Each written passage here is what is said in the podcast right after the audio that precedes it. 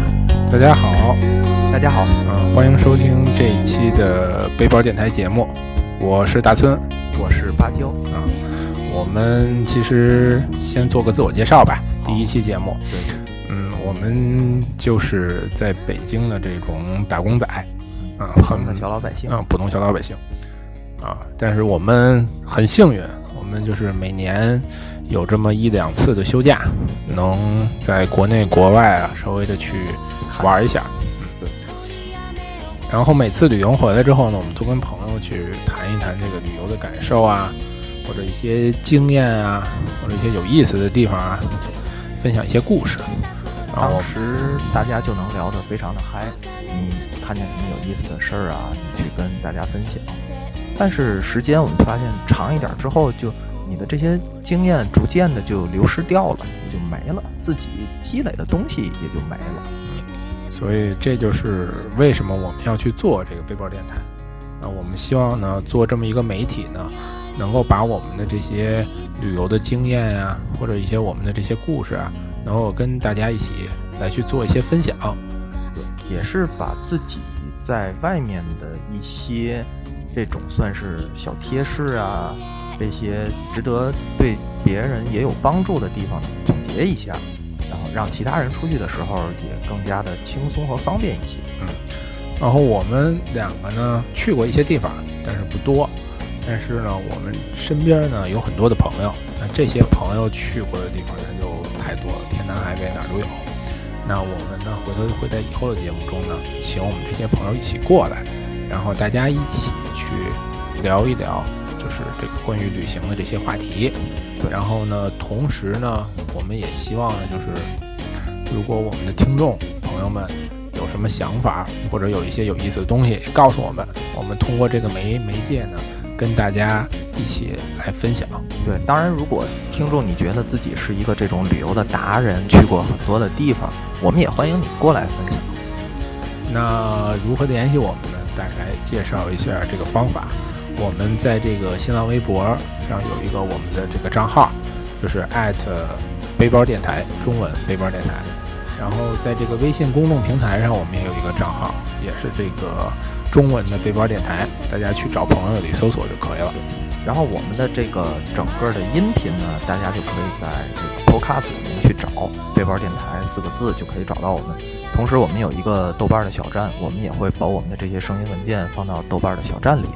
当然也叫背包电台。因为我们这是第一期的节目，所以我们也就没有请一些其他的朋友来，我们就先从我们自己的一些游历的经验去跟大家说一说。嗯，像这大村，你都去过哪儿？你你先说你都去过哪儿吧？你去过欧洲是吧？我去过一次欧洲，去的是希腊，嗯，然后又去过一次是走的是泰国，从泰国然后到马来西亚，从马来西亚回来，中间在香港停了俩小时，嗯，然后就没有去过了，就是国外啊，没有去过哪儿了。那你呢？我我主要都在西朝鲜待着。嗯，对你没打算去北朝鲜看 看？没有，我觉得北朝鲜看现在这个情况，基本上是。你不太搞得定哈 对不太搞得定。我估计，而且没准儿过两年再想去，可能还真去不了了。嗯，哎，我觉得现在是一去北朝鲜的好机会。哎哎，这大家听众们可以去尝试一下，啊嗯，好吧？这个你这个最近的一次出去玩儿，你去的是哪儿？我最近一次出去玩儿就是去的这个柬埔寨，还有马来西亚。什么时候去的？我是去年年底十二月二十一号世界界末末日 世界末日那天去的。你也不怕你死在飞机上？对，哎，我就是当时计划这个旅行，就是想逃一逃这个世界末日这个事儿，你能比我们晚死俩小时？晚死俩小时，因为这个飞机在天上飞嘛，啊，看地啊，你看那边地陷下去了，啊，你看那边海啸了，看那人人家那房子没了，对是，然后一会儿机场广播说我们飞机马上就没油了，然后底下的机场都冲垮了，哎，我们就准备迫降了，你们就变潜艇哦，了。我们就变潜艇了。那就反正是，呃，给自己这么一个理由吧，嗯，就是想去这个嗯，一些地方去玩一下，去柬埔寨和马来西亚啊，去柬埔寨、马来西亚都。去哪些城市？呃，是这样，柬埔寨一块儿呢，就是去吴哥窟嘛，因为柬埔寨最著名的这个景点就是吴哥窟，所以我们是从北京出发到广州转机，哦，广州转，对，然后从广州相当于是直飞吴哥窟，就不用再去他们首都金边啊那些去嗯去转这种东西。然后先去的是暹粒，就是吴哥窟的这个所在的城市，明白。然后从暹粒玩了四天，之后去的是马来西亚，我们去了马六甲，然后在吉隆坡待了一天，然后之后去了我朝思夜想的这个怡保，啊怡保，白咖啡的产地怡保，好，然后最后又去了梦回槟城，呃，我因为我之前去过马来西亚，啊去过槟城，然后我又梦回槟城，然后去品味那些槟城的这些小吃啊，然后走在那种呃特别古老的这个巷子里边去看那些老旧的建筑，就好像回在这这个生这个很不错，这个。对，就是一种回忆的感觉。那但是嗯，你说，啊，比较可惜，就是因为这个马来西亚，我们去的时候正好赶上马来西亚的一个假期。它是这样，马来西亚学生放假呀、他们是从一月二号，每年的就是一月二号往前推七周，会七周，七周放一个特别长的假期。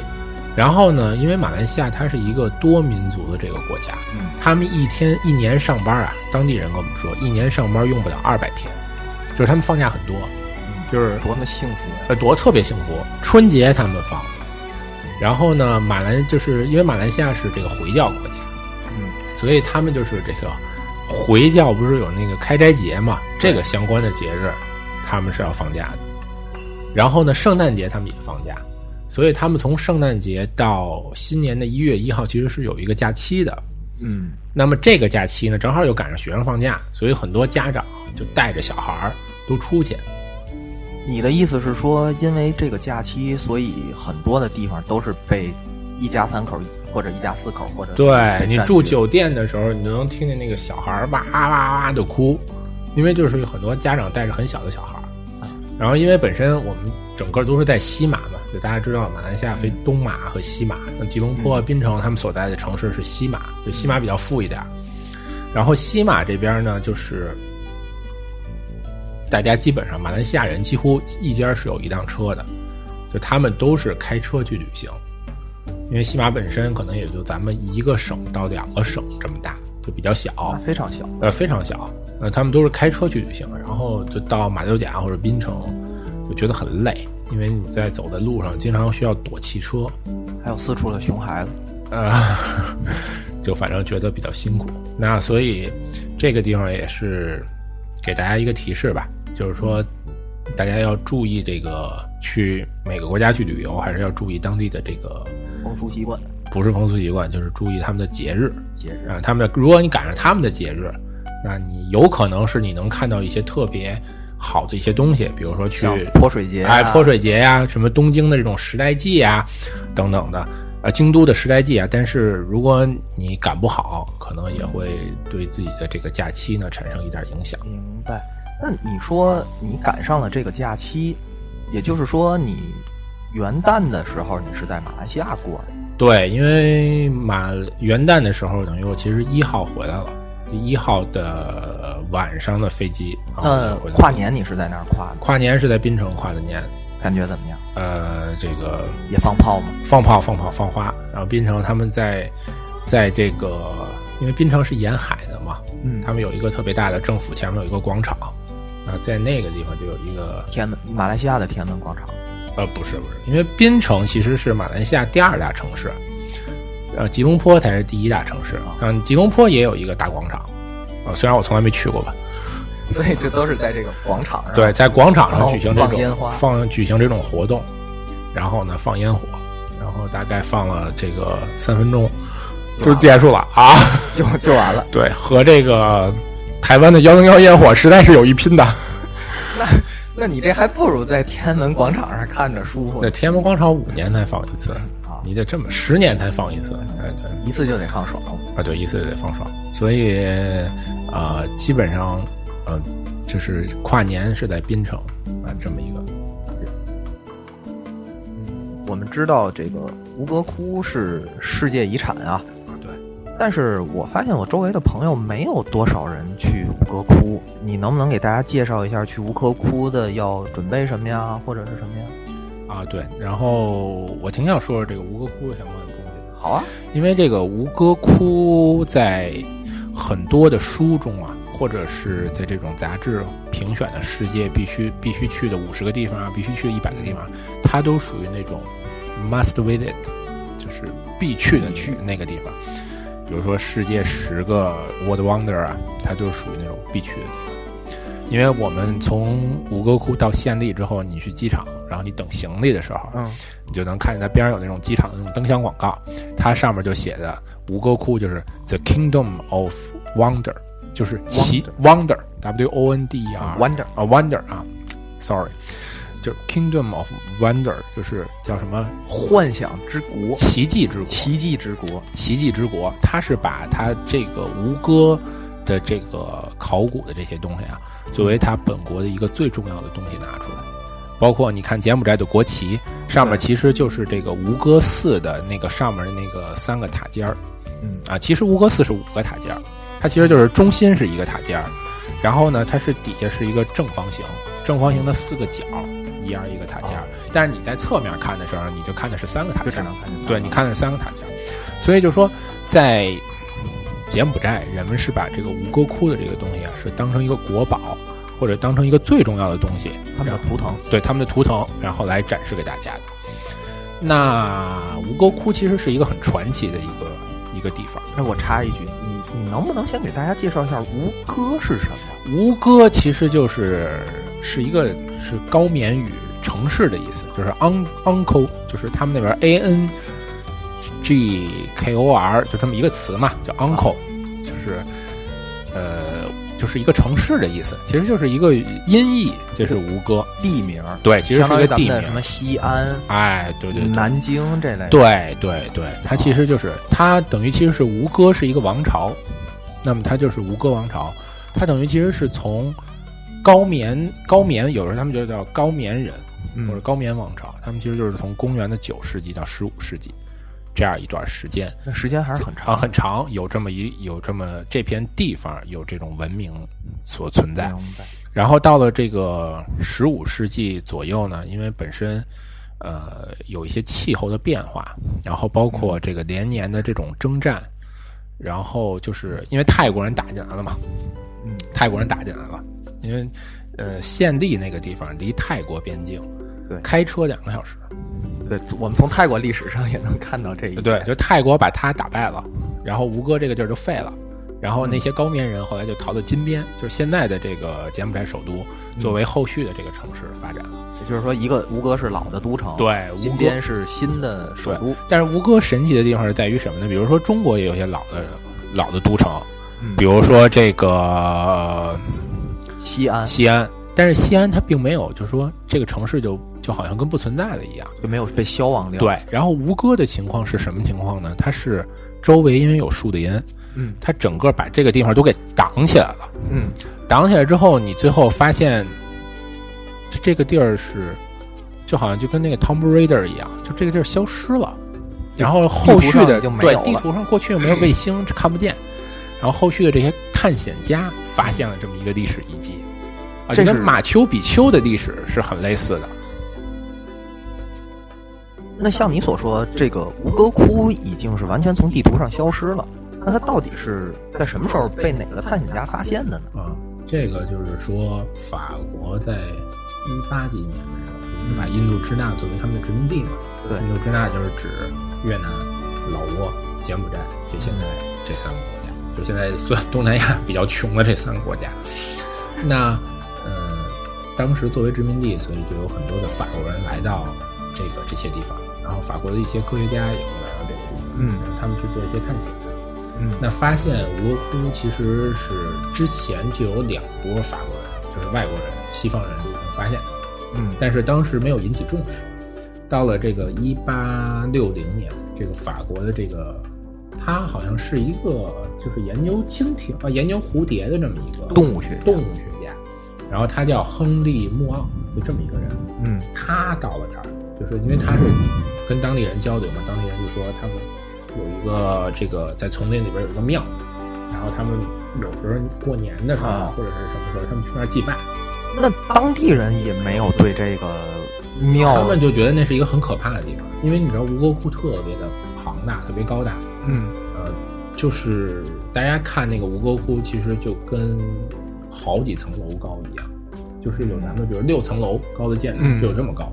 其实是你看起来是有可能是你会觉得比故宫还凶了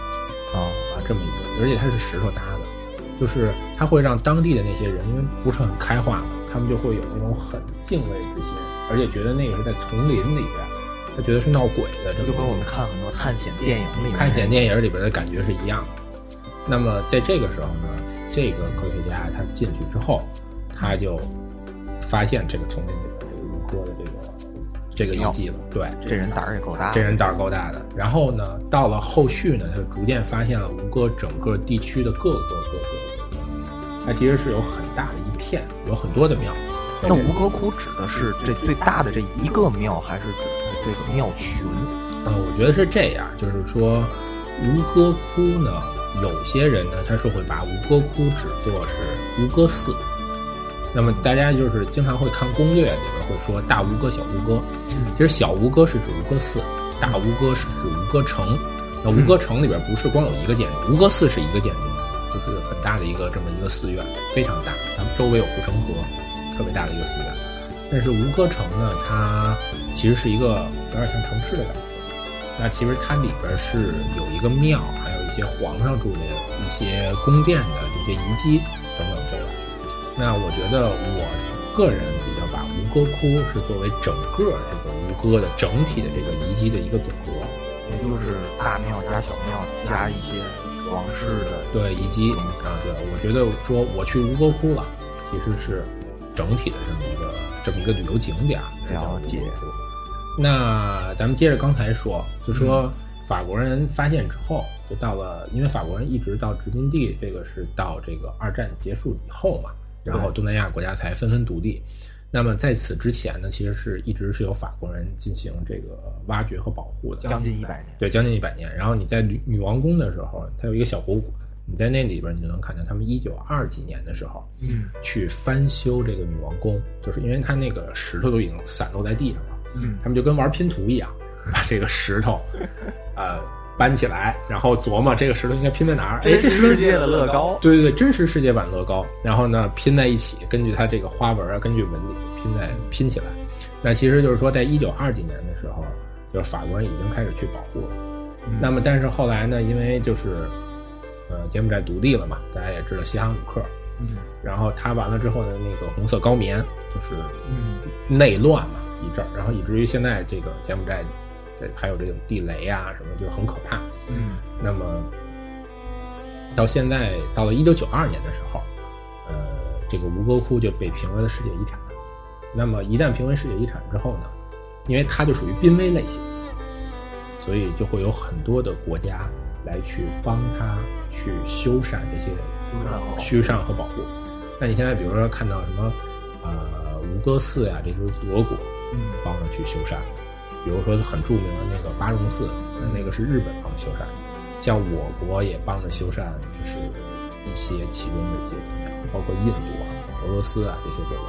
都会去做这里边的一些工作。那现在我们去看的这个吴哥窟，其实已经是拼好的，就是乐高积木搭好了的这么一个场景。那这个你拼好了的和过去老的那个，它能是一样？对，所以就是说，呃，即便是这个亨利，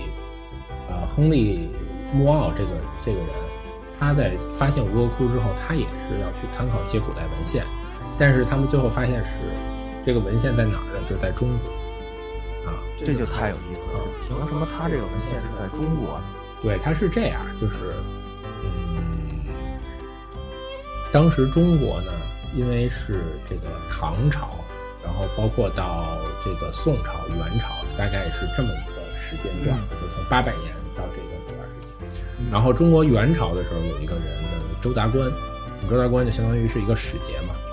就前往真腊，就我们管它叫真腊，啊，其实就是现在的吴哥的这个地区就。是这个对，然后其实这都是我们的蜀国，是年年进贡，是岁岁岁称臣啊。对啊，然后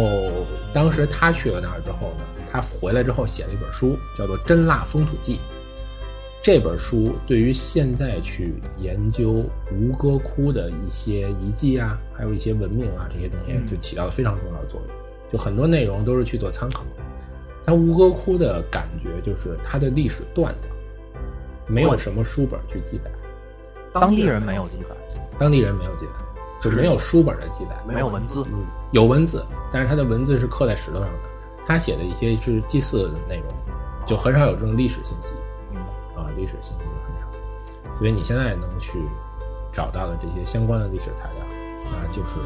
都是从我们中国人这儿来还是咱就是属于那个乐高的那个图谱，的啊，乐高图谱就是历史的见证人，历史的记录者。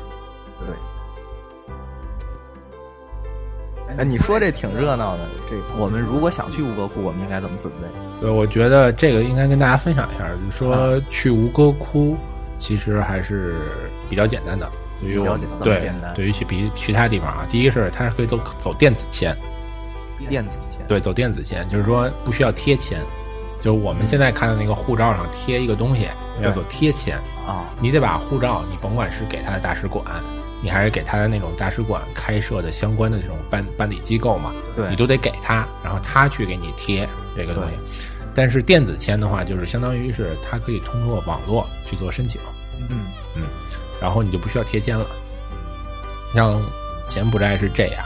它的像金边啊，还有这个县立的这些国际机场，嗯它都是可以支持电子签的。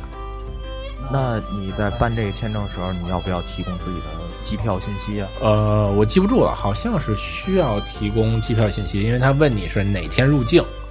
所以呢，你要知道你要先订机票，但是订机票很快，那订机票很快，像比如说中国就我知道的啊，从北京有直飞，啊，航班很少，然后广州应该是每天有一班，就直飞县地，然后广州应该也有每天直飞金边这样的航班，你们是从广州我们是从北京转机，转机到广州，转机到广州，然后嗯然后从广州飞到县地，广州到县地两个小时，就很快。走。那这签证大约需要多长时间？签证是这样，三天之内一定会搞定，因为当时我是办了两个签证嘛。我第一个就说我试试看看它别有什么问题，别回头这二十五 dollar 就就就灰飞烟白灭。赚对，然后我第一个是中间隔了一天，第二第三天给我，就是说第一天办，第三天就给我一个回信，然后回信里边其实它就是一个 PDF 一文件，你把这文件打出来就 OK 了。有哎就 OK 了。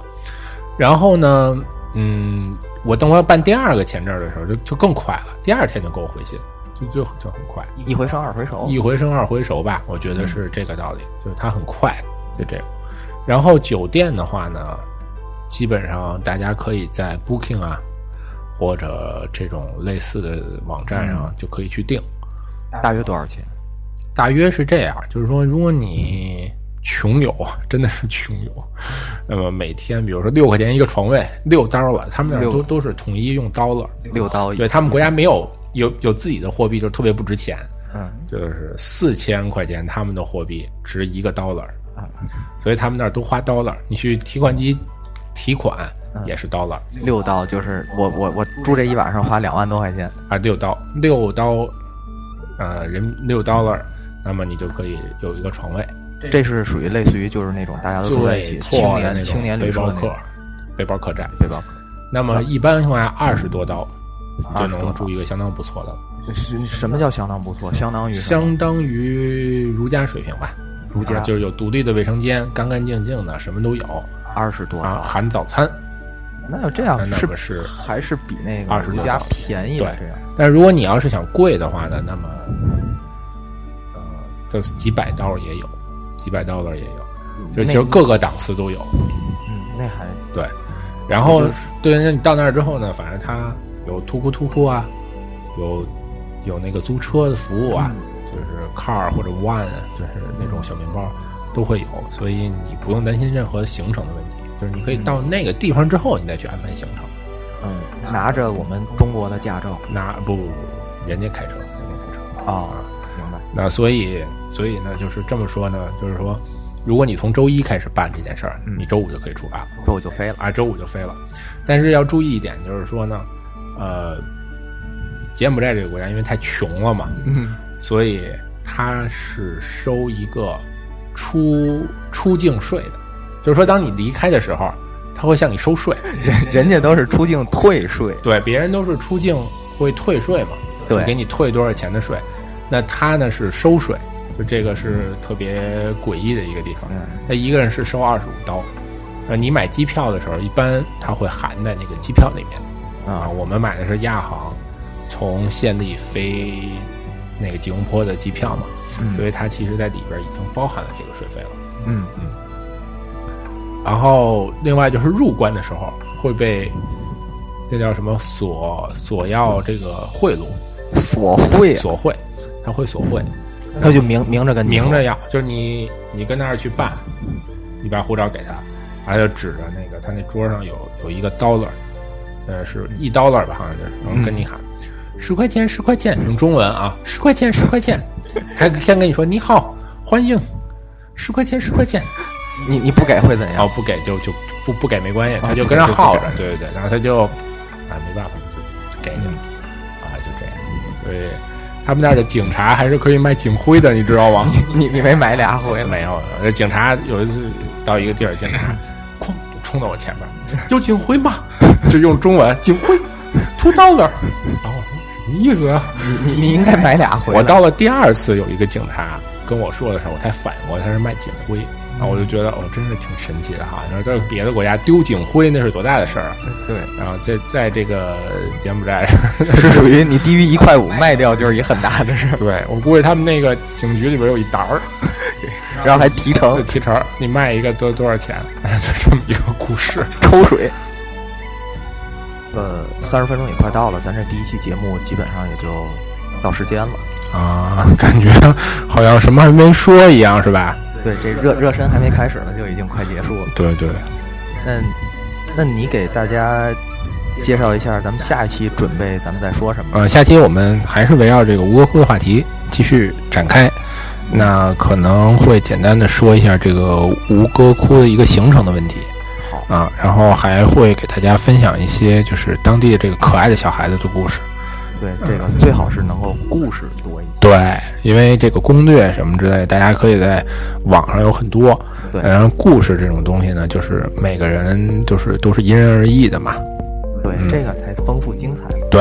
那然后还会给大家讲一下，